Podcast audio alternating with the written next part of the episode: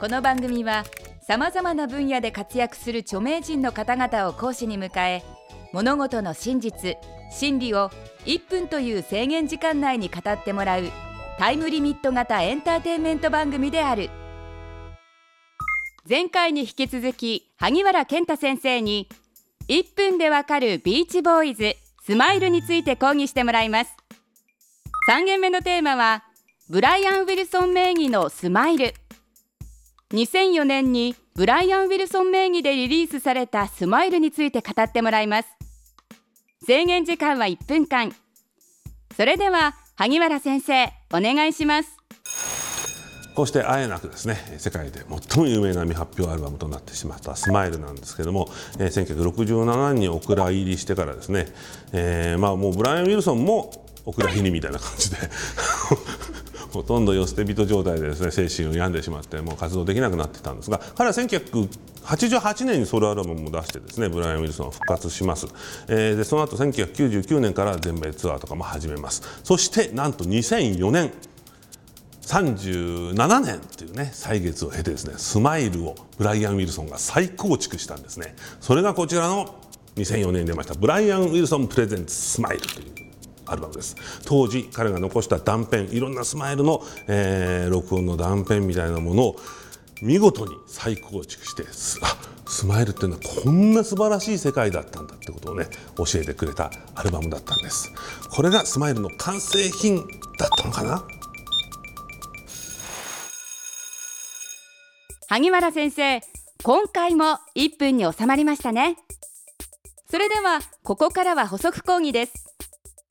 幻のアルバム「スマイルがリリースされなかったことでブライアン・ウィルソンはどうなってしまったのですか？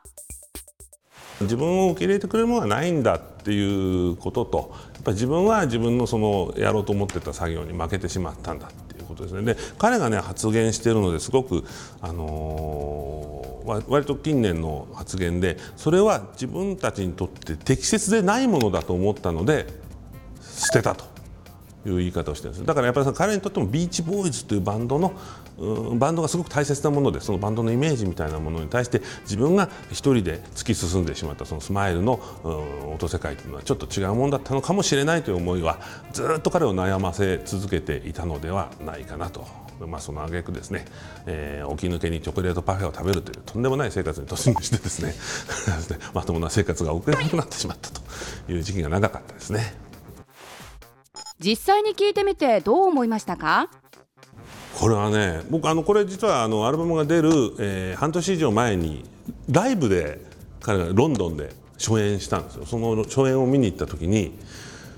あのそれまでこうブートでいっぱいこう聴いてたいろんないろんな本当ピースですよね。かけらみたいな音のかけらみたいなものがもう一つの大きな、まあ、三楽章に分かれてる大きなねその雄大な世界を作り上げてるのを目の当たりにしてねこれマジですよ。俺歩き方忘れましたからね。腰抜けましたよ。それでもうあれどうやって歩くんだっけ？みたいなね。もうそれほどのねもうそれ会場中がそうでしたね。世界中からまあそういうあのブートばっかり買ってるあのオタクがデブのオタクが集まってたんですよ。でも全員がねもうなんか動けない状態になってしまったというね。想像以上の仕上がりでした。復活後は声が昔とずいぶん変わったそうですね。そうですね。だからブライアンの声は本当にしゃがれてしまって初期のあの天使のようなファルセットとかそういうものは全く出なくなってしまっているんでやっぱ彼が表現できる世界観っていうのはだいぶ変わってきてしまってるところあるんですけども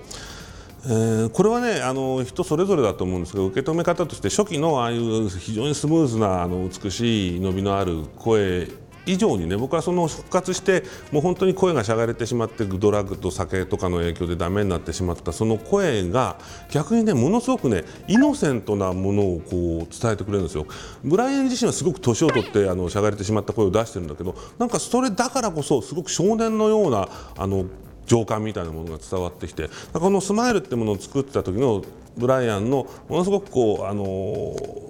芸術みたいなものにイノセントに打ち込んでる感情っていうのは今のブライアンの声にかなり合ってるんじゃないかなっていうまあひいき目かもまあひいき目ですね。ひいき目ですけどそう思います。萩原先生ありがとうございました。それでは本日のポイントをおさらいしましょう。スマイルをリリースできなかったブライアン・ウィルソンは廃人のようになってしまった。朝からパフェを食べていた。萩原先生は歩き方を忘れてしまった。